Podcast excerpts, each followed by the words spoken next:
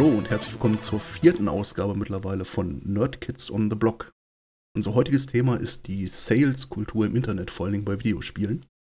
Bevor wir da einsteigen, würde ich aber gerne noch eine ganz kurze Sache sagen. Ähm, wir versuchen jetzt gerade mal was Neues mit der Aufnahme. Das heißt, die Aufnahmequalität ist, wenn es alles geklappt hat, hoffentlich wesentlich besser als äh, bei den Folgen davor. Müsstet ihr mal ein bisschen Feedback dalassen. Und zwar haben wir einen Twitter-Account angelegt, über den ihr uns dann prinzipiell erreichen wird, wenn ihr irgendwelches Feedback habt oder zu oder irgendwelche Themenvorschläge, die wir mal behandeln sollten, dann könnt ihr uns in Zukunft auf Twitter finden unter @nerdkidspodcast. So, mehr wollte ich dazu gar nicht sagen. Ähm, dann begrüße ich erstmal wie immer meine drei Mitstreiter. Ich bin der Jan und außerdem dabei ist der Flo. Hi. Der Tom. Hallo und wie immer die Janne. Hallo. Wunderbar. Ich würde sagen, wir steigen einfach mal direkt ins Thema ein. Äh, Saleskultur. Ist das was Gutes für die Branche? Ist das was Schlechtes? Wie stehen wir überhaupt dazu? Ähm, habt ihr irgendwelche Meinungen dazu, bevor ich mit meinem, in Anführungszeichen, Rant einsteige? Weil ich habe da eine ziemlich starke Meinung dazu. Du bist auch, glaube ich, von uns allen am ehesten betroffen von. Ja, das, ähm, da gehe ich von aus.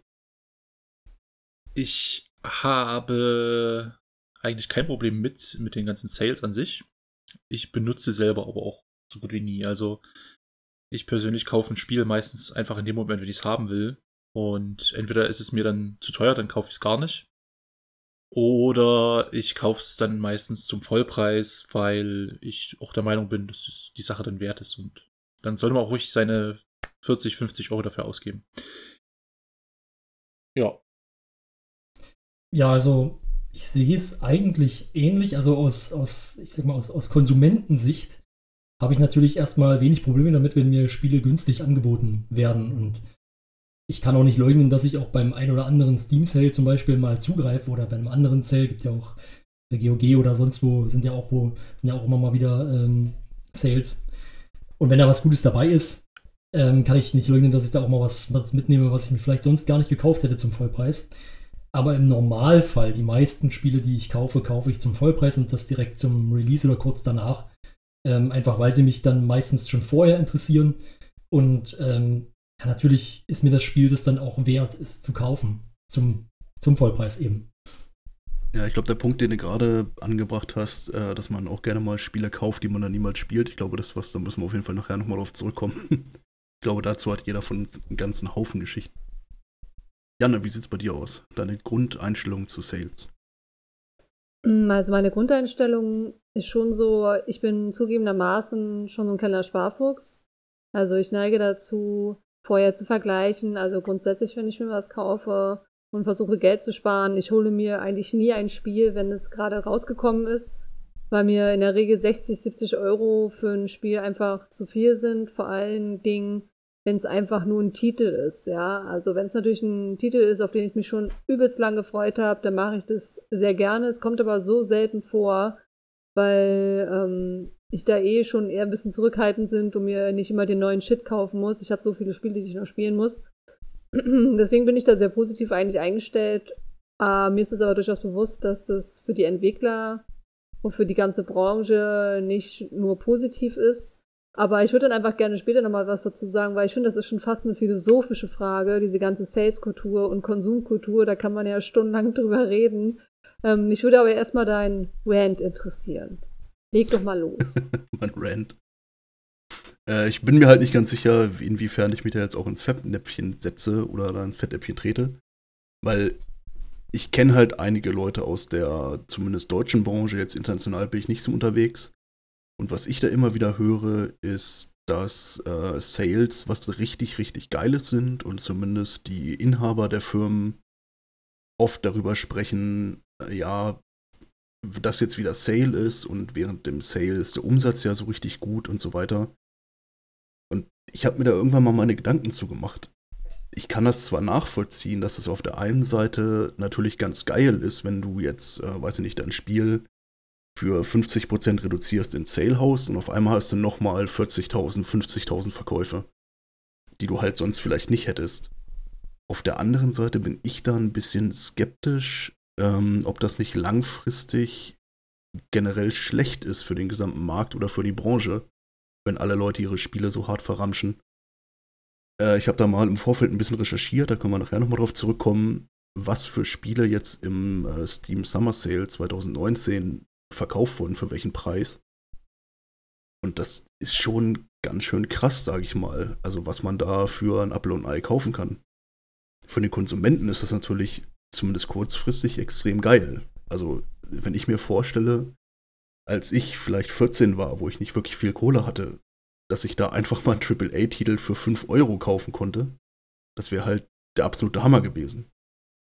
Deswegen, ich bin da so zwiegespalten. Ähm, auf der einen Seite kann ich natürlich verstehen, dass es geil ist für den Kunden, aber ich persönlich bin der Meinung, dass es langfristig gesehen nicht gut ist für die Industrie als Ganzes, weil vor allen Dingen kleinere Unternehmen da schwer mithalten können. Die haben halt keinen Backkatalog von 50 Spielen, die sie einfach mal reinstellen können in Sale für einen Fünfer. Wenn es einer kauft, ist gut, wenn nicht, dann halt nicht. Nur wenn du dann halt da stehst äh, mit deinem Indie-Spiel für, weiß ich nicht, 15 Euro, das gerade so schon kurz auf knapp kalkuliert ist, und dann hast du auf einmal so Sachen wie ein Tomb Raider oder, ähm, weiß ich nicht, ein Assassin's Creed da stehen, das weniger kostet als dein Titel. Das äh, ist natürlich dann eher schwierig, sag ich mal. Und ja, man kann natürlich jetzt sagen, ey, das ist Marktwirtschaft, so funktioniert das halt, hast du Pech gehabt, wenn du es dir nicht leisten kannst, dann verzieh dich halt aus der Branche. Äh, ist natürlich auch ein valider Standpunkt, aber das sind so meine ganzen Gedanken dazu, die ich überhaupt mir mal in der letzten Zeit gemacht habe und warum äh, ich halt auch entsprechend in unsere Liste den, dieses Thema eingetragen habe. Ja, das war jetzt wieder ein sehr langer Monolog. Entschuldigung. Also über den Steam Summer Sale würde ich gerne noch mal äh, hinten ein bisschen reden, weil da ist ja dieses Jahr ziemlich viel in die Hose gegangen und was du vorhin meintest, dass äh, sich die eigenen Besitzer von Studios da mega drüber gefreut haben, hat dieses Jahr wohl überhaupt nicht zugetroffen, was ich so gehört habe. Oder besser gesagt gelesen habe. Ähm, vielleicht noch mal äh, einen Schritt zurück. Warum oder was hat man unbedingt jetzt davon, seine ganzen Spiele in einem Sale zu verramschen? Äh, natürlich als allererstes, man verkauft vielleicht mehr, also man verkauft einen Titel vielleicht häufiger, als wenn man ihn nicht äh, verramscht, sag ich mal. Aber gleicht sich das mit den, mit Umsätzen wieder aus? Da fehlt mir irgendwie so ein bisschen die, die, die Zahlengrundlage, weil ich kann mir nicht vorstellen, dass ich plötzlich einen Titel, den ich halb so oft, also halb so, so teuer anbiete, doppelt so oft verkaufe. Nee, das nicht. Ich glaube, der Trick an der ganzen Geschichte ist, dass du ihn dann überhaupt verkaufst. Weil das Gute äh, an der ganzen digitalen Distribution, wie wir sie momentan haben, ist, dass ja keine Kosten entstehen. Wenn dein Spiel bei Steam ist, dann ist das bei Steam, das kostet dich nichts. Und ähm, es gibt genug Leute, die deinen Titel vermutlich für 40, 50 Euro nicht kaufen würden, aber für 20 schon. Und wenn man die halt aktivieren kann, dann sind das 20 Euro oder 20 Dollar Umsatz, die man halt sonst nicht hätte, weil die Leute es gar nicht kaufen würden. Aber es lohnt sich doch nur, wenn du zumindest vorher die abgegrast hast, die das für 40, 50 gekauft hätten. Ja, das auf jeden Fall. Aber die sind so eine Daumenregel, was ich mal gelernt habe, ist nach einem Monat ist das vorbei. Du hm, machst quasi okay. in den ersten zwei Wochen, äh, machst du mit deinem Spiel den höchsten Umsatz, wenn es halbwegs vernünftig läuft. Das ist so der Normalfall. Es gibt natürlich Ausnahmefälle. Aber normalerweise bringst du ein Spiel raus, dann dauert das so ein, zwei Wochen, ähm, dann sind die Early Adopter durch, die haben dein Spiel gekauft für Vollpreis und dann passiert auch nicht mehr allzu viel für den Preis und deswegen haben sich auch diese ganzen Sales entwickelt. Das ist so das, was ich darüber weiß. Weil du dann nämlich die Leute abgrasen kannst irgendwann, die es halt nicht für einen Vollpreis kaufen würden. Also niemals. Aber konditioniert man sich dann nicht dadurch, sage ich mal, die Leute auch dahingehend, dass vielleicht auch Leute, die sonst es für einen Vollpreis gekauft hätten, sich direkt sagen, na, das ist in einem Monat sowieso, die äh, kostet sowieso nur noch die Hälfte, also warum soll ich es mir jetzt holen? Genau das ist mein Problem an der Geschichte, ja. Das ähm, klingt zwar jetzt ein bisschen komisch, dass man seinen Kunden in Anführungszeichen dazu konditionieren sollte, möglichst viel für das Produkt auszugeben. Ist vielleicht jetzt irgendwie, das kann man auch falsch verstehen, wenn man möchte, aber so schlimm meine ich das eigentlich gar nicht.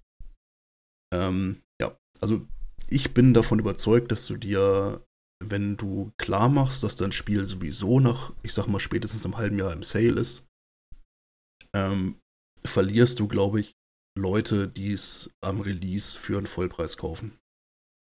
Und dann ist halt die Frage, wie viel das sind, das müsste man halt dann durchkalkulieren. Und ich sag mal, dadurch, dass es alle machen, ist es wahrscheinlich trotzdem immer noch ein gutes Geschäft.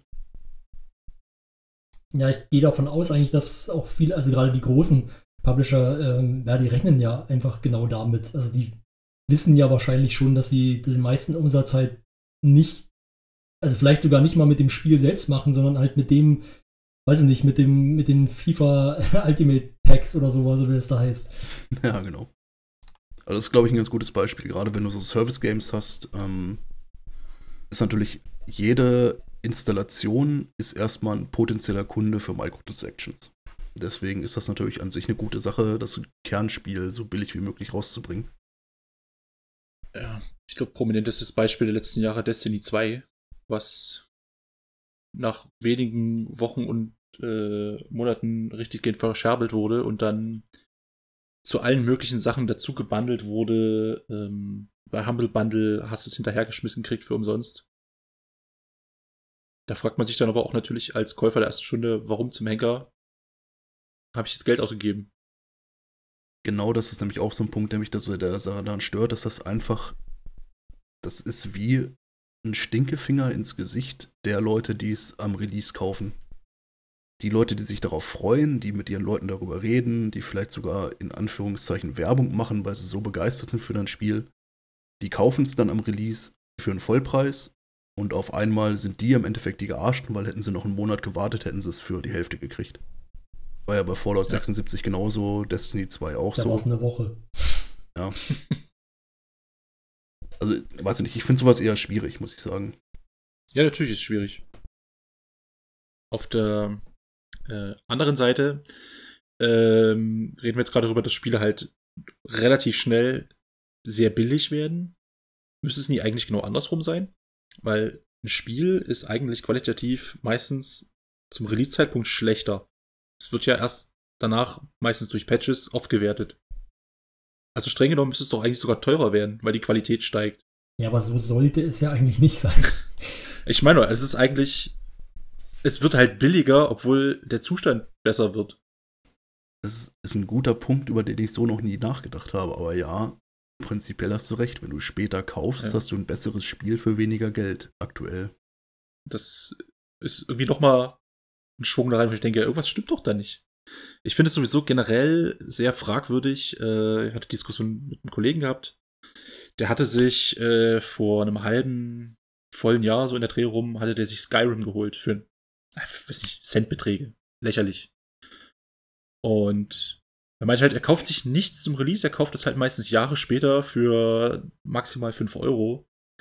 Äh, und ja, das steht natürlich ein bisschen doof da, weil man sich denkt, ja, okay, äh, ich habe halt das Zehnfache dafür bezahlt. Aber ich habe es halt auch schon seit fünf Jahren durchgespielt. Und der kauft halt ein, ein fertiges Produkt, was äh, quasi durchoptimiert ist, wo alles passt und bezahlt halt kaum noch was dafür. Aber ein Spiel ist ja jetzt nicht wie, wie Gemüse, wo du sagst, es wird nach einer Woche schlecht oder lässt halt nach. Das ist ja ein Werk, das so wie es ist, steht es. Und eigentlich ist es, wird nicht, nicht schlechter über die Zeit hinweg. Finde ich halt irgendwie merkwürdig. Ja, das stimmt. Ja, also ich sehe das ja, was, was, was du gerade gesagt hast, das mit den Patches. Also sind wir doch mal ehrlich, die meisten Spiele, die heutzutage rauskommen, sind noch nicht fertig. Die sind teilweise verbuggt, die lassen sich nicht flüssig spielen. Für mich ist dann irgendwann mal nach einem halben Jahr der Zustand erreicht, wo man sagt, okay, yo, jetzt kann ich flüssig spielen, jetzt läuft das hier alles rund. Und ich finde das eine Frechheit. Und das ist auch der Grund, warum ich Spiele auch selten zum Vollpreis kaufe, außer von dem einen oder anderen Entwickler, äh, weil es einfach auch total buggy häufig auch ist und unspielbar oder Abstürze. Und da können ja die Entwickler noch nicht mal was dazu, weil die kriegen ja auch ziemlich viel Druck von oben. Ähm, aber ich finde, Patches, das ist selbstverständlich. Patches machen ein Spiel zu dem, was es sein sollte, wofür ja auch geworben wurde, ähm, mit irgendwelchen Trailern oder Versprechungen. Und das ist für mich einfach der Ist, oder also der, da ist noch nicht der Ist-Zustand erreicht, sondern nur der Soll-Zustand, äh, wenn man ein Spiel releast. Also da habe ich ein, Sorry, ja. Und was du gerade noch meintest mit dem Obst und dem Vergleich. Also ich finde ja, ähm, man muss ja da wahrscheinlich auch wieder ein bisschen gucken, was ist man denn für eine Art Spieler. Und ich behaupte jetzt mal, die meisten Rollenspiel-Fans haben Skyrim spätestens drei Monate nach dem Release halt auch gespielt gehabt oder zumindest dann sich endlich mal geholt.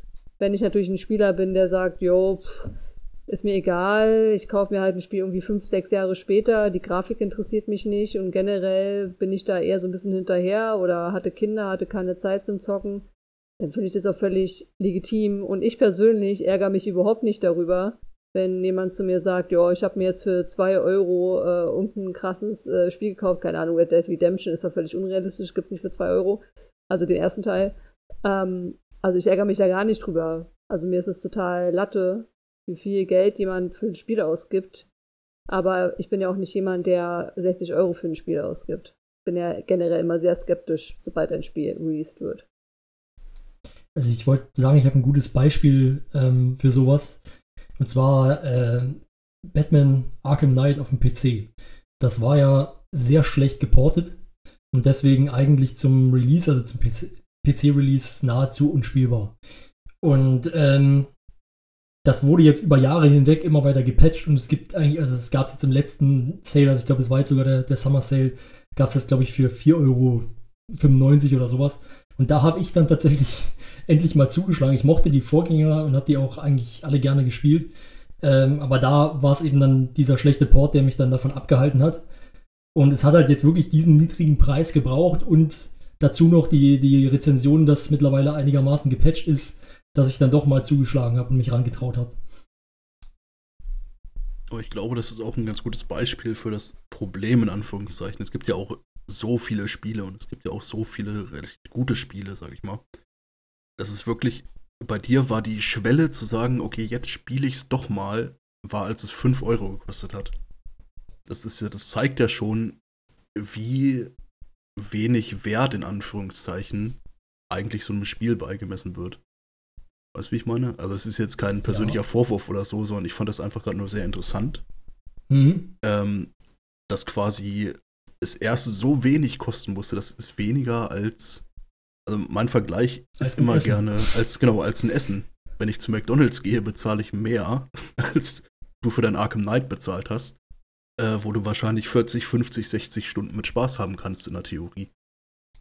Ja, ich habe es tatsächlich jetzt ähm, schon wieder weggelegt. Also es hat mich jetzt nicht so sehr überzeugt. Aber na klar, also es ist eigentlich mehr wert als das. Also da muss man halt sagen, im Normalfall würde ich, glaube ich, auch für dieses Spiel mehr bezahlen. Es ist halt in dem Moment ähm, wirklich dem geschuldet gewesen, dass ich halt auch wusste und mitbekommen habe, in was für einem schlechten Zustand es war beim Release. Und dass ich mich einfach nicht getraut habe, es vorher zu kaufen, weil ich eben nicht wusste, ob es überhaupt spielbar ist. Ja, das stimmt. Also ich verstehe, was du meinst. Ähm, ich wollte nur einmal kurz mal einen Punkt anführen, dass ich das immer so nicht nachvollziehbar finde oder so faszinierend, wenn Leute sagen, ja, dieses Spiel, an dem 30 Leute zwei Jahre gearbeitet haben, das ist keine 20 Euro wert. Aber dann, keine Ahnung, wahrscheinlich abends irgendwie sich einen Döner reinfahren, der halt ein Viertel von dem kostet. Das ist, für mich ist das einfach so, da ist völlig die Relation fehlt da an der ganzen Geschichte. Und das liegt, glaube ich, unter anderem daran, dass Spiele heutzutage einfach in so einer großen Menge verfügbar sind, in so einer hohen Qualität äh, und zu so einem niedrigen Preis. Das natürlich wird man dann als Kunde, hat man entsprechend die Ansprüche. Und das ist halt, wo der Markt sich selber hinentwickelt hat. Deswegen kann ich da gar nicht so viel gegen sagen, ehrlich gesagt. Aber ich sag mal, das mit den günstigen Spielen ist jetzt keine Neuerscheinung, ne? Also früher gab es auch die Softwarepyramide, ich glaube, die gibt es auch immer noch, wo man für einen Zehner zwei, drei Jahre alte äh, Blockbuster-Titel kriegen konnte. Dann gab es auch so eine, oh Gott, wie hieß das früher? Gold Games Collection? Ja, Gold Games. So eine Sachen, die auch relativ günstig waren und du einfach einen riesen Bundle an Spielen gekriegt hast. Also es ist ja in dem Sinne nichts Neues. Ne? Es ist ja nur die, die schiere Menge, die da voll durch die Decke gegangen ist. Ja, die Menge und natürlich auch die, die Geschwindigkeit, mit der der Preis abnimmt. Ja, und ich meine, wie, wie viele Steam-Sales haben wir jetzt eigentlich im Jahr? Drei, vier? Mindestens vier, würde ich sagen, aber ich bin mir nicht ganz sicher. Ich glaube auch, dass es vier sind. Es könnten sogar fünf sein. Da müsste ich jetzt, das habe ich ehrlich gesagt in der Recherche jetzt gar nicht nachgeguckt. Ich weiß, es hat unheimlich zugenommen. Ich kenne es von früher noch der, der große Steam Summer Sale. Und dann gab es noch den Steam Winter Sale und den Steam Halloween Sale und es wurde gefühlt immer mehr. Naja, ja. aber ich muss für mich sagen, ich zum Beispiel habe bei Steam meine Wunschliste äh, mit 30 Spielen voll. Das sind immer so Titel, wo ich mir denke, ach naja, das ist ganz interessant. Aber jetzt den Preis dafür, nee. Gucken wir mal, vielleicht wird es irgendwann mal günstiger. Und ich muss gestehen, ich habe von diesen ganzen Wunschlistentiteln kaufe ich nix. Ich habe so das Gefühl, wenn ich es einmal nicht kaufe, dann könntest du es mir auch schenken. Ich gucke es mir nicht nochmal an. Das ist, geht mir tatsächlich ähnlich. Also ich glaube, bei meinen Wunschlistenspielen warte ich jetzt nicht unbedingt auf einen Sale, aber es ist halt so ein Titel, wo ich dann sage, ja, okay, interessiert mich so halb, aber habe ich jetzt irgendwie gerade keinen Bock drauf. Vielleicht irgendwann mal und dann kaufe ich es nie.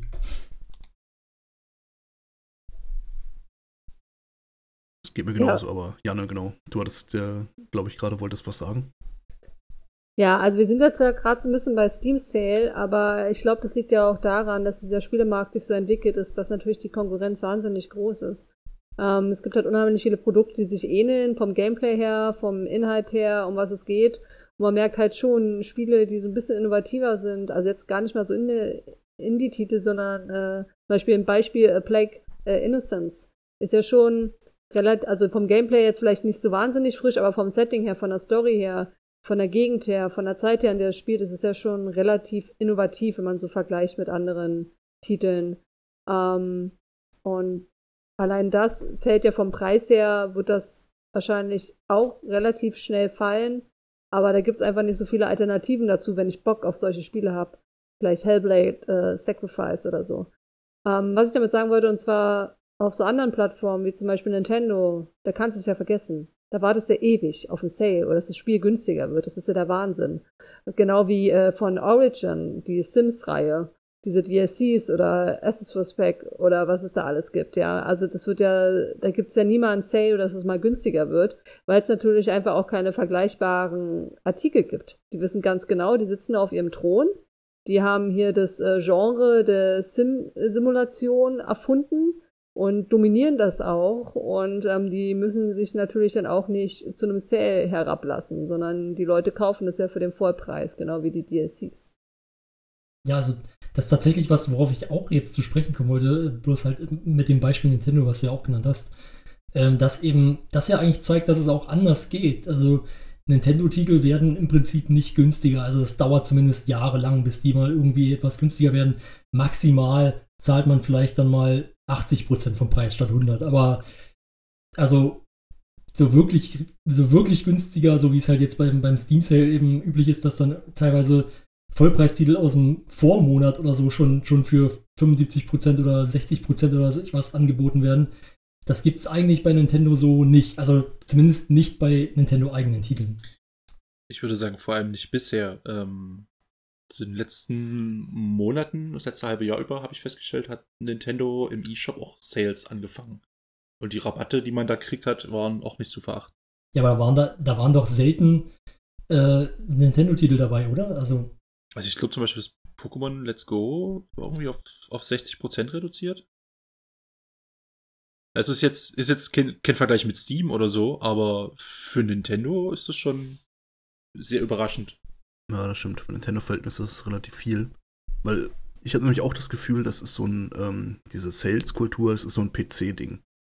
Da, wo du Steam hast, ähm, da ist quasi, da sind Sales, da sind Verramschen in Anführungszeichen. Du hast natürlich auch auf äh, PS Plus und so weiter, hast du auch Sales, aber ähm, nicht in dem Maße. Das, genau, nicht in dem Maße, nicht so schnell und vor allen Dingen, das ist nämlich witzig, dass ihr gerade über Nintendo gesprochen habt. Ich wollte nämlich gerade genau das gleiche sagen dass Nintendo-Spiele einfach nicht wirklich günstiger werden. Ich wollte mir vor Ewigkeiten mal ein Mario Kart für die Wii kaufen. Das war zu dem Zeitpunkt, glaube ich, schon fünf oder sechs Jahre alt oder so. Das hat immer noch genauso viel gekostet wie am ersten Tag. Weil Nintendo halt genau weiß, ey, das ist Mario Kart. Die Leute kaufen das. Es ist egal, wie viel das kostet. Ja, und genauso ist es natürlich auch so, dass die Spieler selber, die es dann vielleicht wieder weiterverkaufen, auch wissen, dass die nicht günstiger werden. Genau das. Also das, ich glaube, das ist, glaube ich, auch ein ganz guter Punkt. Ähm, dass du natürlich nicht weiterverkaufen kannst auf, ähm, auf Steam oder generell bei digitaler Distribution. Auf Konsole hast du halt immer noch das Ding, wenn du dir eine Disk kaufst, dann kannst du die Disk im Zweifelsfall weiterverkaufen. Und ich glaube, alleine dadurch ähm, ist das schon so ein bisschen gedeckelt. Ja, weiß ich auch nicht, aber ich glaube, das ist ein Faktor, der da schon mit reinspielt, warum es auf Konsole nicht so krasse Sales gibt. Kann ich mir vorstellen, zumindest, ja. Ähm, du hattest PS Plus erwähnt, da wollte ich mal kurz noch. Das kann man jetzt natürlich nicht so ganz als Sale zählen, aber da sind ja manchmal auch Spiele dabei, die dann einfach, also eigentlich jeden Monat, die dann sozusagen mit verschenkt werden an die Leute, die monatlich für PS Plus bezahlen. Und ähm, da wollte ich halt in, mit dem Beispiel, und das kann ja auch durch einen Sale passieren, sagen, wenn man, wenn man, na gut, das ist natürlich wie ein Lottogewinn, aber es kann ja auch sein, dass man genau dadurch dann überhaupt erst so richtig den, den Durchbruch schafft oder vielleicht, na gut, man kann es auch nicht 100% äh, festmachen, aber mir fällt halt Rocket League ein, was natürlich sofort bei Release dort äh, mit, ja, kostenlos als Dreingabe mit, mit dabei war sozusagen und dann, äh, ja, das, was, was das für eine Erfolgsgeschichte war, weiß man ja sozusagen. Ja. So ein richtig gutes Beispiel, wie es eigentlich auch funktionieren kann, im positiven Sinne. Genau, also ich bin mir sicher, dass es auf jeden Fall Fälle gibt, ähm, wo irgendwer durch schlaue, schlaues Taktieren oder irgendwelche Deals, die ausgehandelt wurden mit den Shops oder so, äh, wo das jemand für sich genutzt hat. Dass er sagt, komm, pass auf, mir doch egal, verschenkt unser Spiel eine Woche lang an jeden, der es haben will. Danach verkaufen wir es, alles cool. Gibt's bestimmt. Also wer, wer ein guter Geschäftsmann ist, der denkt sich da bestimmt irgendwelche geilen Deals aus. Das kann natürlich eigentlich nur funktionieren, wenn du ein Spiel hast, was sich auch langfristig noch irgendwie finanziert über beispielsweise Microtransactions oder sowas. Und was natürlich auch irgendwie, also bei Rocket League ist ja der Punkt, du brauchst ja eine Playerbase irgendwie, ansonsten macht das Spiel keinen Sinn. Oder dein Spiel war vorher einfach völlig unbekannt und du kriegst so überhaupt erstmal die, ja, die, die Exposure, die, ja. die Aufmerksamkeit, die du vorher nicht gekriegt hast. Stimmt. Da gibt es noch ein anderes schönes Beispiel für. Die sind mittlerweile so ein bisschen auch in Vergessenheit geraten oder irrelevant geworden ähm, die Humble Bundles. Ähm, Gab es auch früher diese geilen Humble Indie Bundles. Ja. Und ich bin mir absolut sicher, dass da so viele geile Spiele überhaupt mal Aufmerksamkeit bekommen haben, die sonst einfach für Ewigkeit in der Versenkung äh, verschwunden wären. Die gab es natürlich für ein Apfel und ein Ei. Also streckenweise wirklich für, für lächerliche Centbeträge, weil das war ja noch so eine bezahl so viel du willst Mentalität oder Funktion. Das gibt es mittlerweile. Noch, ja, die haben es aber ganz schön aufgeweicht, weil sie gesagt haben, so, okay, du kannst so viel bezahlen, wie du willst, dann kriegst du das. Und wenn du 5 Euro bezahlst, dann kriegst du das. Und äh, wenn du den also, Durchschnitt mh. aller Beträge bezahlst, dann kriegst du noch das. Naja. Ähm, das hat auch ganz schön abgenommen, finde ich. Humble Bundle ist ja, glaube ich, auch verkauft worden. Wenn ich das richtig in Erinnerung habe. Um, ähm, aber ich meine mich zu erinnern, als das losging mit diesen Humble Indie Bundles, was da diese, diese ganze Indie-Szene auf dem PC nochmal einen richtig großen Schub bekommen hat. Ja, das stimmt. Also ich höre auch, wenn ich von Leuten irgendwie mal höre, die äh, beim Humble Bundle dabei waren, das scheint sich zu lohnen, wenn man in so einem Humble Bundle drin ist. Von außen betrachtet, ich habe selber noch nie an so einem Humble Bundle Sale mitgemacht. Ich habe auch nichts, was man da reinpacken könnte. Ähm, aber das das wirkt nicht so, als ob das für die Entwickler ein geiler Deal ist, aber anscheinend ist es das. Und das ist was, äh, was ich gerne verstehen würde. Aber ich glaube, dafür fehlen mir einfach irgendwie die Einsichten, also in, äh, in echte Zahlen, was da wirklich an Geld fließt.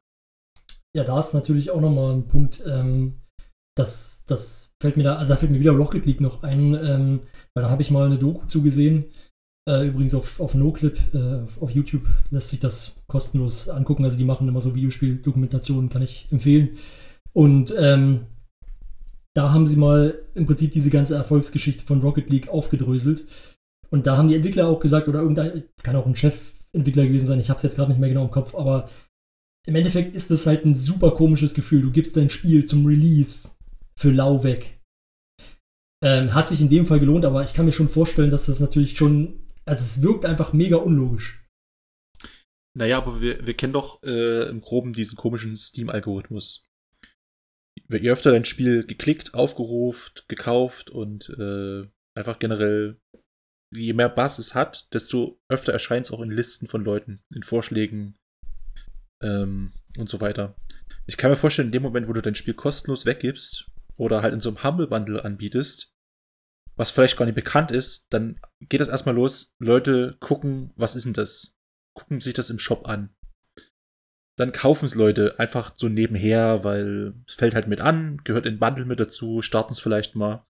Und dass du allein dadurch einen Bass generierst, den du vorher nie gehabt hättest und in diesem Algorithmus plötzlich äh, quasi den zu deinen Gunsten drehst. Was du sonst nicht, ja, nicht gehabt hättest. Ja, ich verstehe das schon. Ich wollte nur mal quasi so ein bisschen ihm recht geben, dass es natürlich erstmal unlogisch wirkt. Ja, total. Wahrscheinlich ist das wirklich so ein Ding, dass sich das quasi nach hinten raus lohnt. Also eher so mittelfristig, dass die Leute erstmal wissen, dass du überhaupt existierst. Weil gerade Sichtbarkeit ist ja irgendwie immer das große Problem heute. Aber ich witzigerweise äh, habe ich gestern erst auf äh, Facebook was gesehen.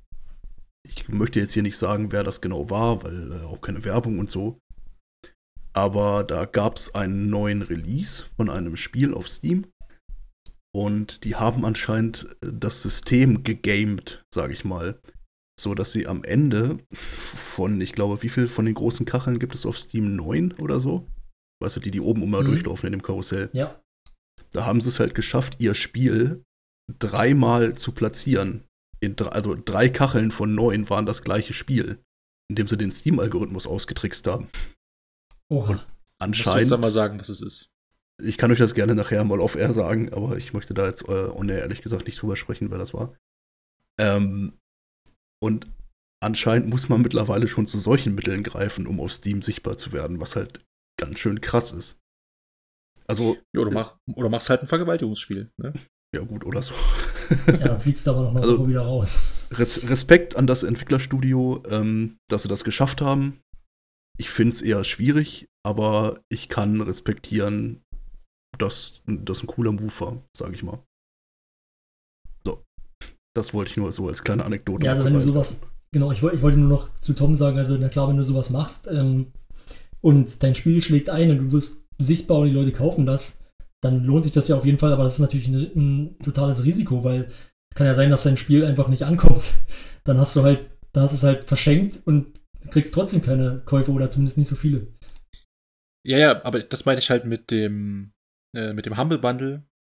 Das Risiko, was du eingehst, ist relativ gering. Ne? Weil wenn dich vorher keiner anguckt und danach keiner anguckt, dann hat sich halt nichts geändert. Und äh, ansonsten wirst du halt zumindest irgendwie sichtbarer. Ja. Das ist zumindest das Einzige, wie ich mir erklären kann, warum diese Humble Bundles überhaupt für, für Indie-Entwickler interessant sind. Mittlerweile machen es ja auch die größeren Publisher, ähm, aber das hat dann auch wirklich eher so das Gefühl von Resterampe, was dann da benutzt wird. Ich vermute, es ist auch quasi, warum das überhaupt damals äh, für die Indie-Entwickler interessant war. Du hast halt in dem Bundle hast du ein Spiel, das zieht, das wollen die Leute haben. Und wenn du halt nebenher irgendwie, weil die Leute dieses eine Spiel haben wollen, nochmal ein paar tausend Euro oder wie viel da am Ende rausfällt, abgreifen kannst. Äh, und die Leute haben auch noch dein Spiel und gucken es sich vielleicht an, ist ja jetzt schon kein schlechter Deal. Also, ob ja. die Leute es jetzt gar nicht kaufen oder ob sie es einfach bekommen und du kriegst ein bisschen Geld, weil sie eigentlich ein anderes Spiel haben wollten. Ja, ja. das, also nicht, kann ich mit leben, sag ich mal. Ja, stimmt. Äh, ich würde aber gerne eigentlich noch mal auf den Steam Sale zurückkommen. Da hatten wir oh, jetzt ja. vorhin quasi schon mal einmal ganz kurz drüber gesprochen, wie, wie viel es davon gibt. Ich habe auch mal nachgeguckt. Ähm, der allererste Steam Sale, der jemals äh, passiert ist, war am 23. Dezember 2009. Das heißt, es ist jetzt fast zehn Jahre her. So lange gibt es schon Steam Sales. Das war damals ähm, der erste Winter Sale, glaube ich. Guck an. Also ich persönlich kann mich jetzt nicht genau daran erinnern. Ich habe jetzt keine warmen Erinnerungen daran, wie damals das erste Mal, oh krass, ein Sale und alles ist so günstig. Ähm, ich fand es einfach nur irgendwie mal ein Fun Fact reinzuwerfen.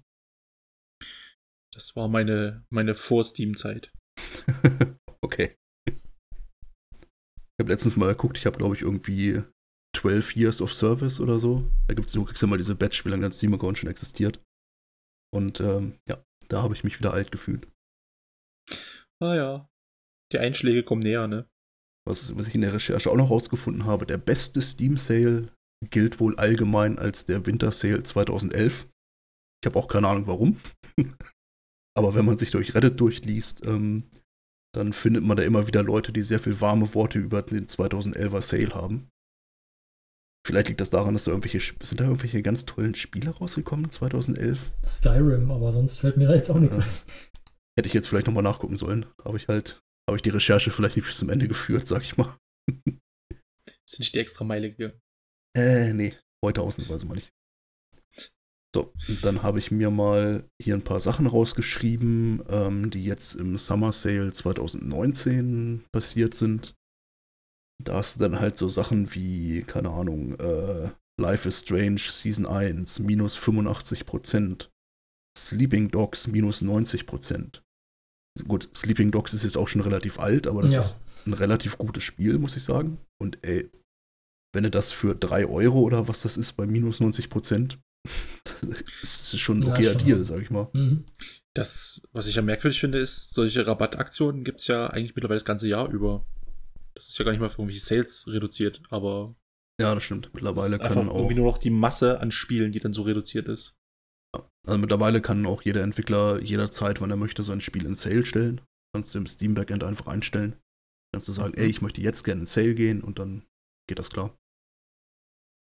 Äh, dann habe ich hier noch so Sachen wie Witcher 3, minus 70%, Assassin's Creed Odyssey, minus 50%. Das Ding ist halt nicht mal ein Jahr alt, weißt du? Und Ja. minus 50 Prozent. Das ist einfach. Aber wahrscheinlich sind wir da wieder bei dem Thema von vorhin. Wer es jetzt noch nicht gekauft hat, wird es wahrscheinlich eh nicht mehr kaufen. Dann kannst du es halt auch für minus 50 Prozent reinballern. Ja, ich vermute mal, dass ein Publisher spekuliert dann auch drauf, jemand, der sich das jetzt äh, halt für einen halben Preis holt, dem kann man vielleicht auch noch mal ein DLC oder so mit aufdrücken. Ja, das, ich, das spielt auf jeden Fall stark mit rein. Weil normalerweise ist es ja auch nur das Basisspiel reduziert und die DLCs, die geben es dann nach hinten raus. Hm. Das, das nervt mich am meisten daran. Stichwort, Stichwort Paradox. Ja, ich wollte gerade sagen, wir spielen ja gerne diese Paradox-Spiele, also hier so Europa Universalis, Crusader Kings, Stellaris und so. Und da hast du das halt super oft. Dann hast du hier im Sale Crusader Kings für 5 Euro. Dann gehst du auf die Store-Seite und siehst dann halt, okay, DLC ist reduziert um 10%. Gesamtpreis von allem zusammen 500 Dollar. Ähm, okay, danke. Ja. Was mir auch noch aufgefallen ist, äh, Portal 2 gab es in diesem Summer Sale für 99 Cent. Das ist einfach so. Oha. Das, das tut mir in meinem kleinen Nerdherzchen weh. Ich weiß, das ist alt, aber 99 Cent? Aber es ist doch nicht schlechter, nur weil es alt ist. Ja, richtig. Portal 2 ist halt immer noch ein extrem gutes Spiel. Naja. Keine Ahnung, das sind nur so ein paar Sachen, die ich mir rausgeschrieben hatte, die mir aufgefallen sind, wo ich mir dachte, ey, so, Alter, was, was ist denn los? Ist das wirklich, ist das das, wo wir sein wollen? Ich bin mir halt nicht sicher. Also aus Kundensicht ist es wahrscheinlich geil. Ja, aber auch nicht so richtig. Ich meine, also, wenn ich mal auf mich gucke, ich, wie gesagt, die Sachen, die ich wirklich haben will, die kaufe ich äh, auch zum Vollpreis. Und alles, was ich dann nicht haben will eigentlich, oder wo ich sage, naja, brauche ich nicht unbedingt, was dann im Sale, was ich dann doch im Sale irgendwann mitnehme für 3 Euro oder sowas.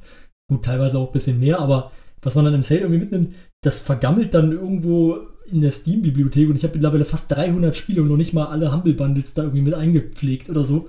Das ist, das spielt doch kein Mensch. Das schaffe ich nicht mal, wenn ich, wenn ich jetzt nie wieder arbeiten müsste. Das ist ein guter Punkt, da können wir jetzt, glaube ich, mal drauf überleiten. Diese ganze Thematik von wegen, ich habe im Sale ein Spiel gekauft und habe es dann nie gespielt. Okay. Falls, es, Euer- falls ihr es euer- verraten möchtet. Euer bestes Beispiel.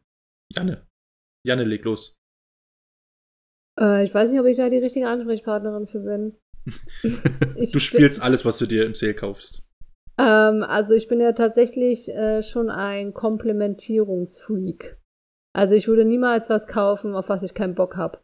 Aber ich glaube tatsächlich, ähm, mein Beispiel, wenn ich jetzt mir meine Bibliothek gucke, äh, ich habe da natürlich schon ein bisschen was drin, was ich noch nicht gespielt habe. Dazu zählt, ich habe, glaube ich, mal die Hitman-Reihe komplett gekauft. Die war mal irgendwie im Sale. Mhm. Also alle Teile mit dem, äh, mit Season 1 jetzt. Und da habe ich den allerersten Teil gespielt und kam dann, hab den auch, glaube ich, durchgespielt und hab dann mal den zwei, aber da habe ich mich schon durchgemüht, muss ich sagen. Den fand ich schon sehr anstrengend. Ähm, und dachte mir so, boah, nee. Also ich spiele jetzt hier nicht jeden Teil durch, da habe ich keinen Bock drauf. Aber ansonsten kann ich doch mit Stolz behaupten, dass ich so ziemlich jedes Spiel, was ich in meiner Bibliothek habe, auch durchaus gespielt habe. Vielleicht nicht durch und vielleicht auch noch nicht, aber ich weiß, ich werde sie definitiv spielen. Ich habe sicherlich auch mal Scheiße gekauft, wo ich gedacht habe, oh Mann, ey, das war jetzt echt ein Fehlkauf. Äh, wie zum Beispiel den Tag, was habe ich mit euch gekauft? Ich wo ich mich so gelangweilt habe bei dem Spiel. Space Engineers. Genau. Aber ich möchte mal generell zu dieser Kultur sagen und zu dieser Sale-Kultur. Das passt natürlich super in unsere Konsumgesellschaft und Kapitalismus. Immer schön alles sammeln, sammeln, sammeln, weil ist ja günstig und äh, gibt ja billig, ne? Ähm, das kaufe ich mal und ich finde es halt scheiße. Ich, ich mache das auch nicht. Also, ich klar kaufe ich ein Spiel im Sale, aber ich habe dieses Spiel dann auch schon eine Weile auf der Wunschliste und warte da schon seit zwei Jahren drauf, dass es vielleicht mal im Sale kommt. Ich kann aber auch deswegen natürlich drauf warten, weil ich noch andere Spiele habe, die ich spielen kann. Mir macht es nichts aus, einen Assassin's Creed äh, Origins irgendwie erst drei Jahre später zu spielen. Viele Spiele, die vor zwei, drei Jahren irgendwie der absolute Renner waren, die habe ich erst dieses Jahr gespielt, weil ich mir einfach auch Zeit lasse und dann zwischenzeitlich andere Spiele spiele. Also ich kann es halt nicht so ganz nachvollziehen, dass man da immer gleich zuschlagen muss und immer gleich alles haben will. Ich lese mir erstmal tausendmal die Beschreibungen durch und wenn es nicht gerade irgendwelche Koop- oder Partyspiele sind, kaufe ich auch nie spontan ein Spiel. Ich bin dafür viel zu bedacht und ich bin halt schon eher so ein Antikapitalist. Also ich gehe ja sehr sorgsam einkaufen und mag das auch nicht so, dieses Überkonsumieren. Ich, also deswegen bin ich da, glaube ich, nicht so der richtige Ansprechpartner, aber ich bin, glaube ich, ein ganz guter Konterpart. Also ich habe auch einige Spiele, aber ich habe keine 300 Spiele. Ich habe, glaube ich, so 150. Und davon habe ich halt auch, ich behaupte jetzt mal 60 Prozent gespielt. Auf der PlayStation habe ich natürlich auch noch mal was, was ich noch nicht gespielt habe. Das sind halt auch so ewig lange Spiele immer, die ich mir halt kaufe. ähm, deswegen brauche ich immer einen Moment, bis ich die auch durchgespielt habe. Ich lasse mir sehr viel Zeit. Ich bin eine Genießerin. Also da muss ich erstmal kurz sagen, ich weiß gar nicht, ich glaube, ich weiß jetzt leider nicht aus dem Kopf, wie viel oder wie, wie viele Spiele von denen, die ich habe, das kann man ja irgendwo nachgucken, ähm, auf Steam. Äh, die, wie viele davon ich wirklich durchgespielt habe, ich glaube, aber das, oder nicht durchgespielt habe, so rum. Und ich glaube, oder nicht, nicht mal angespielt habe. Und das sind, glaube ich, also weit über 50 Prozent. Also es ist schon sehr erschreckend. Da muss ich aber dazu sagen, ähm, das sind halt auch wirklich Spiele, die man dann entweder irgendwie hinterhergeschmissen bekommen hat, weil sie irgendwo in einem Humble Bundle mit drin waren und man eigentlich ein anderes Spiel haben wollte. Das ist ja das, was wir vorhin ähm, ja auch schon besprochen haben.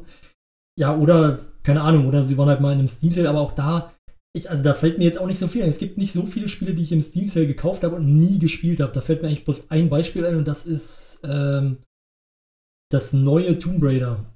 Also das neue in Anführungszeichen, ich weiß gar nicht, wann der rauskam, der erste von dem, von dem Reboot. Also das wäre mein einziges Beispiel, was mir jetzt einfällt von einem Spiel, was ich im Sale gekauft habe und dann nicht, nicht mal angemacht habe. Ähm, Mach das mal an, das ist ein echt gutes Spiel. Ja, ja, das höre ich häufiger. Ich habe dann nur leider immer noch andere Spiele, die ich gerade lieber spiele oder so. Das ist dann ein bisschen das Problem. Äh, weil so allgemein finde ich aber jetzt nicht unbedingt was Schlechtes dran. Also ich kaufe viele Spiele zum Vollpreis auch deshalb, natürlich will ich nicht leugnen, weil ich sie sofort haben muss und spielen will und weil ich sie dann gleich besprechen will mit, mit Tom. Nee, weiß ich nicht, mit irgendjemand anderem, aber vielleicht auch mit Tom. Und ähm, ja, das ist so das, das ist so ein bisschen der Grund, aber auf der anderen Seite eben auch, weil es dann nicht immer, aber zum Teil natürlich auch Entwickler sind, die ich, die ich unterstützen will, weil ich sage, ja, wenn ich das Spiel zum Vollpreis kaufe oder wenn das viele Leute machen, dann ist die Wahrscheinlichkeit ja ganz groß, dass es nochmal einen weiteren Teil davon gibt. Ja, sehe ich ähnlich. Ähm, ich, wie gesagt, auch meistens direkt zum Release hole ich mir die Spiele und dann sind aber auch oftmals Titel, auf die ich mich zwei Jahre vorher schon freue. Von daher nochmal zwei Jahre warten, das ist einfach für mich keine Option. Für mich der größte äh, Fehlkauf, wenn man es so nennen möchte, was ich aktiv in einem Bundle oder einem Sale mir geholt habe, wo ich gedacht habe, boah, geil, das will ich haben, war ein Star Wars Bundle, ich glaube für 20 Euro, wo die, gan die ganzen geilen Spiele drin sind, ja. Diese ganze Jedi Knight Reihe. Empire at War, Republic Commando, Force Unleashed, äh, Knights of the Old Republic, ja. Alles geile Spiele. Habe ich nicht ein einziges davon gestartet seitdem. Und es, es, es schäme, ich schäme mich dafür. ich habe halt gerade durch meine Steam-Bibliothek gescrollt und dachte so, okay, welches davon ist der größte Fehlkauf? Und dann bin ich bei diesem Star Wars-Bundle hängen geblieben.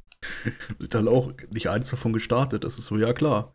Ey, die alten Star Wars-Spiele sind super, die kann man ruhig mal besitzen. So, ja, danke. Ja, Aber Die sind mega. Das ist- da gibt's all qualitativ gar nichts dran zu rütteln.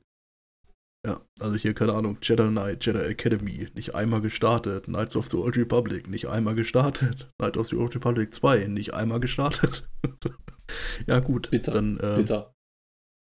Aber Hauptsache, ich hab's. Da Aber ich muss sagen, bei mir ist das. Achso, ja, Flo, bitte. Ja, nee, sorry, ich wollte wollte nur sagen, da fällt mir nämlich ein, es gibt tatsächlich auch den Fall, wo ich ein Spiel auf Steam nochmal kaufe, damit ich es habe. Weil, weil ich es schon mal gespielt habe und es ja vielleicht irgendwann nochmal spielen könnte und es gerade im Sale war für 2 Euro oder sowas. Das habe ich aber auch schon öfter gemacht. Wobei ich das, das würde ich glaube ich auch noch in einen anderen Topf werfen. Also ich habe teilweise habe ich Spiele, die habe ich im Regal stehen, etwas ältere Sachen auf CD. Äh, die habe ich dann bei Steam oder bei GOG einfach nochmal gekauft für einen Euro oder so.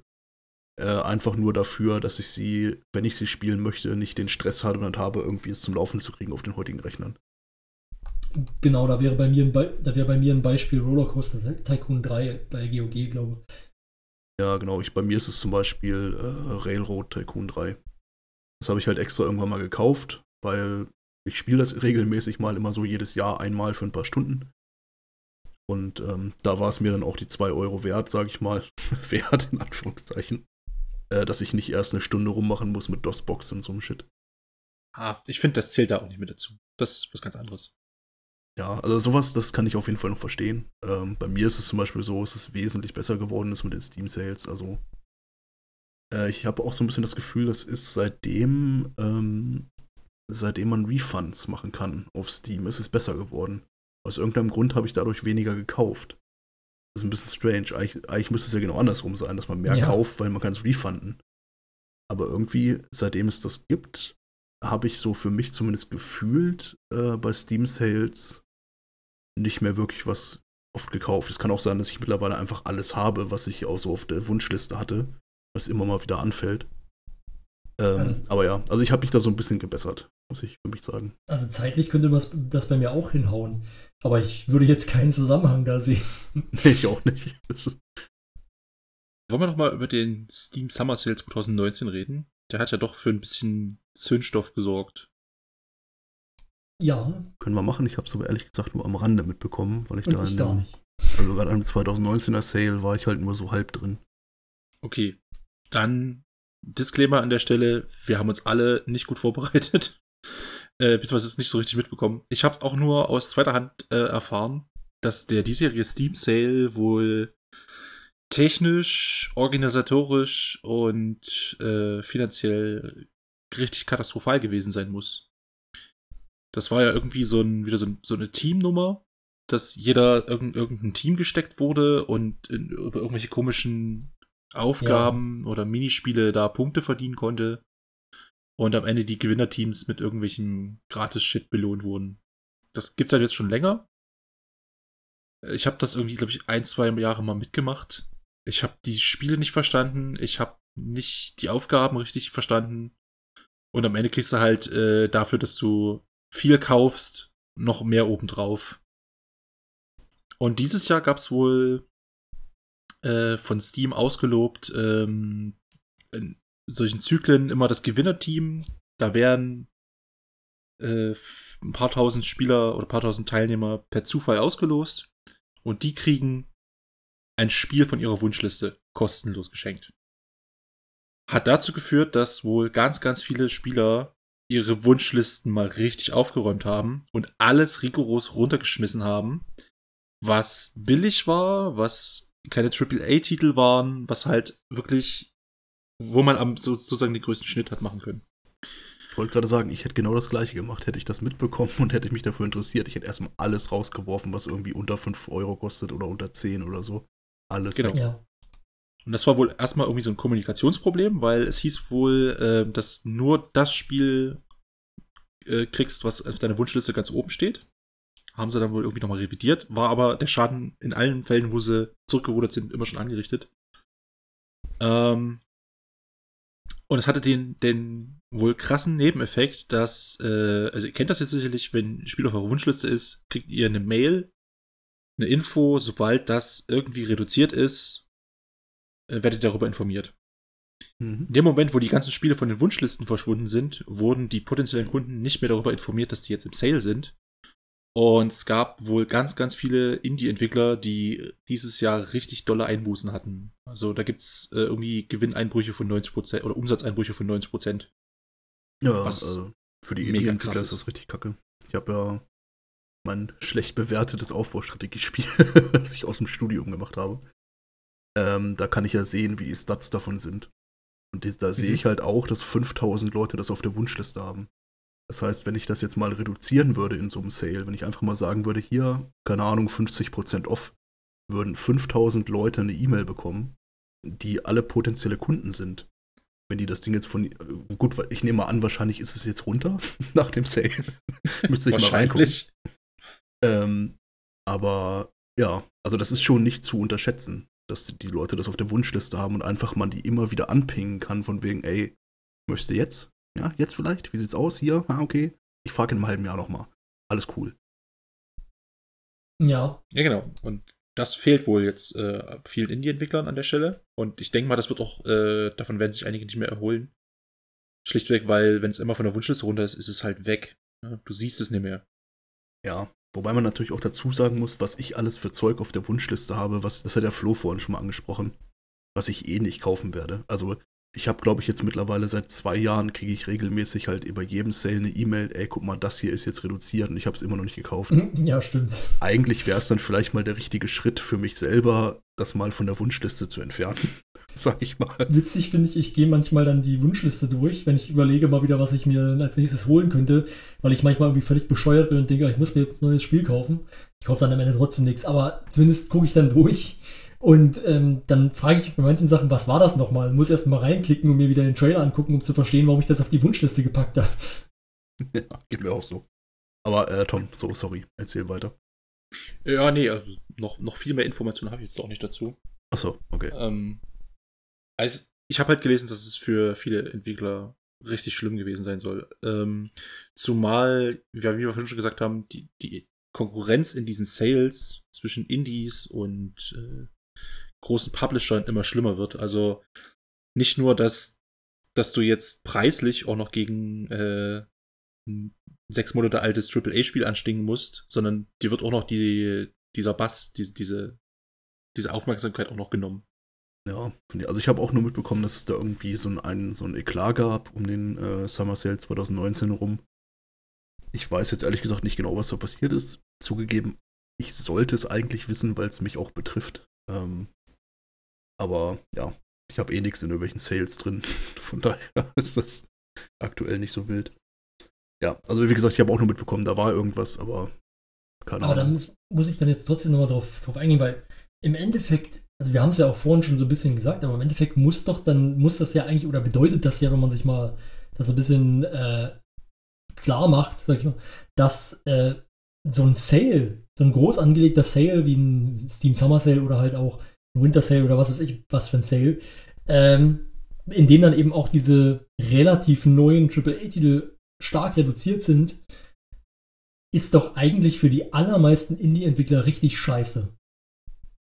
Weil du kommst ja nicht dagegen an. Ja, genau. Und das hat sich jetzt wohl äh, diesem Jahr äh, quasi auf die Spitze getrieben. Bisher war das für die Ent- Indie-Entwickler wohl relativ okay, weil ja die Konkurrenz oder der, die, die Masse nicht so, so groß war. Und diesmal muss es halt extrem schlimm gewesen sein. Ja, also ich muss dazu sagen, ich kenne auch nicht so viele andere Indie-Entwickler. Ähm, vielleicht stimmt das auch alles nicht, was ich hier erzähle. Und äh, wenn man da wirklich tiefer drin steckt in der Materie oder wenn man davon wirklich betroffen ist, sieht man das anders. Aber also auf mich wirkt es so, ähm, das ist ja auch, es gibt diesen stehenden Begriff Indie-Apocalypse oder Indie-Apocalypse. Seit diversen Jahren geistert das immer schon so durch die Indie-Entwicklerszene äh, dass halt so die Goldgräberzeiten mehr oder weniger angeblich vorbei sind. Und ich vermute mal, dass das damit reinspielt. Du hast, glaube ich, relativ wenig Chancen aktuell als wirklich kleiner Indie-Entwickler. Außer äh, du verkaufst halt irgendwie genau so viel, wie du zum Leben brauchst, aber ja. Ja, im Endeffekt ist der aktuelle Weg ja eher, wenn man, also zumindest habe ich das Gefühl, dass ein Spiel oder dass ein Studio halt anfängt, als Indie-Entwickler irgendwas zu entwickeln und es dann diversen Publishern vorstellt und dann wahrscheinlich irgendwie, wenn es denn mal, wenn ich was davon mitbekomme, dann muss es wahrscheinlich irgendwie gerade bei, weiß ich nicht, mal bei EA oder bei PlayStation oder bei Sony oder was, äh, äh, PlayStation ist ja Sony, sorry, oder bei Microsoft oder sonst wo untergekommen sein. Ja, aber das ist ja eh der normale Weg. Wenn du ein unabhängiges Studio bist, egal wie groß du bist, ist ja normalerweise sowieso, läuft es über einen Publisher. Also, dass die, dass die Studios sich selber drum kümmern, das Ding zu publishen und Marketing dafür zu machen und alles um den Verkauf drumherum regeln, das ist relativ selten von dem, was ich weiß. Da steckt spätestens, wenn es um Marketing geht, äh, steckt da eigentlich immer irgendwie ein Publisher dahinter. Mhm. Ja, oder auch ähm, äh, die Volver ist ja auch so ein, so ein Beispiel von, von einer Firma, die oder von einem Publisher, der eigentlich sich Ja, genau. ausschließlich auf Indie-Entwickler. Oder Paradox halt. Mhm. Die waren halt früher auch nur Entwickler, jetzt sind sie eigentlich eher Publisher. Oder Bethesda. Genau. Ja, ich glaube, wenn du einfach, wenn du einfach lange genug erfolgreich Self-Publishing machst, dann ist das einfach nur der logische nächste Schritt. Ich würde da gerne mal was, ich sag mal, ich würde gerne mal was Dummes dazu sagen. Und zwar, wenn, also man, man, ich finde, man könnte sich ja mal, weil ich muss ehrlich sagen, ich persönlich mag solche Spiele, man kann sich ja mal sowas angucken wie Mad Games Tycoon. Es dürfte nicht allzu viel kosten auf Steam. Vielleicht gibt es das auch mal im Sale, wo wir schon mal im Thema sind. Äh, da kann man sich, glaube ich, einen ganz guten Eindruck verschaffen, wie das so ist, wenn man entwickelt und was es vielleicht bedeutet, wenn man da was publisht und warum es so viel, also wie sage ich mal, was es so für Dimensionen sind. Das wird sicherlich nicht eins zu eins äh, übertragbar sein auf die Realität. Aber da ist es schon deutlich, deutlich ähm, ja, lukrativer, Sachen zu publishen, vor allen Dingen natürlich die eigenen Spiele, als, äh, ja, als sie an irgendeinen Publisher zu verscherbeln. Vielleicht ist das auch einfach die, die Quintessenz aus der ganzen Sache. Kauft eure, eure Spiele, wenn sie von Indies sind oder von Studios, die selber publishen. Vielleicht nie unbedingt für 90% Rabatt. Kauft halt lieber was von großen Publishern günstig. Ja, also ich, ich glaube, das ist ein ganz gutes Fazit. Das ist auf jeden Fall was, womit ich leben kann. Also wenn, wenn ihr Bock auf billige Spiele habt oder günstige Spiele, äh, dann holt euch halt von den großen Publishern die Dinger im Sale. Das, da ist dann ja auch meistens äh, 50% Rabatt, ist dann ja auch direkt mal 30, 40 Euro. Aber wenn ihr halt Indie-Spiele habt, die euch interessieren, dann wartet vielleicht nicht unbedingt drauf, dass die 5 Euro statt 10 Euro kosten, sondern kauft sie dann auch mal für die 10 Euro. Ich glaube, das ist ein ganz guter Aufruf. Ja, also ich würde mich dem auf jeden Fall auch anschließen, weil das ist natürlich, also ob ich jetzt 5 oder 10 Euro bezahle, also wenn man mal ganz ehrlich ist, gibt sicherlich Leute, für die macht das wirklich einen Unterschied. Aber die allermeisten kaufen sich, wie du vorhin schon gesagt hast, für 5 Euro stattdessen einen Döner. Dann verzichtet er halt einmal auf den Döner und kauft stattdessen statt für 5 Euro für 10 Euro das Spiel. Dann äh, würde ich sagen, wie immer, vielen Dank an euch drei auf jeden Fall. Und natürlich an die Zuhörer, vielen Dank für eure Zeit, dass ihr es bis hierhin durchgehalten habt. Äh, ja, und wie schickt, gesagt, und schickt uns, uns, und schickt uns Feedback. genau, schickt uns Feedback, wenn ihr Bock auf irgendwas habt, äh, über den Steam-Account at Nerdkids Podcast. Twitter, nicht Steam. über den Twitter-Account, vielen Dank, Steam. Und ja, was natürlich äh, immer hilft, ist eine geile 5-Sterne-Bewertung bei iTunes. Hashtag Sellout. Oh ja. das stimmt Ähm, wirklich. ja. Ich weiß ehrlich gesagt gar nicht genau, wie aktuell der Stand ist mit Spotify. Von denen habe ich seit Wochen einfach nichts gehört. Ich habe den Podcast da eingetragen. Die melden sich nicht, keine Ahnung. Ich hoffe, dass das Ding irgendwann auch auf Spotify verfügbar sein wird. Gut, aber das soll es dann für heute wieder gewesen sein. Vielen Dank fürs Zuhören und ähm, ich sag mal, bis zum nächsten Mal. Ciao. Ciao. Tschüss. Tschüss.